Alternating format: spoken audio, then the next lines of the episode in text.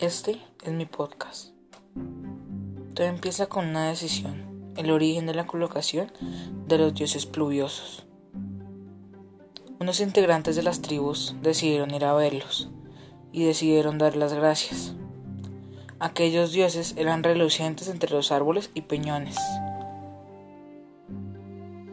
Llegaron aquellos del sacrificio ante los dioses. Después de ver la gran miseria que trajeron estos, los dioses inmediatamente lo quemaron. No dudaron, quedando solo cenizas. Aquellos del sacrificio hablaron y ofrecieron todo lo que tenían, todas sus montañas, todos sus paisajes, sus tribus y demás. Los dioses deciden ayudarlo de alguna manera.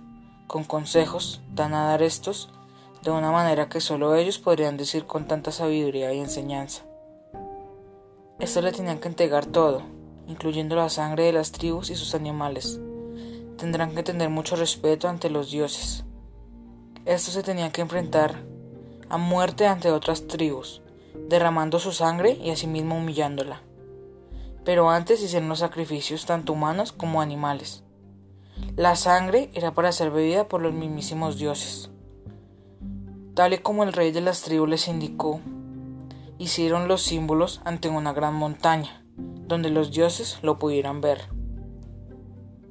Aquellos, después de tantos días haciéndolo y quedándose casi sin tierras,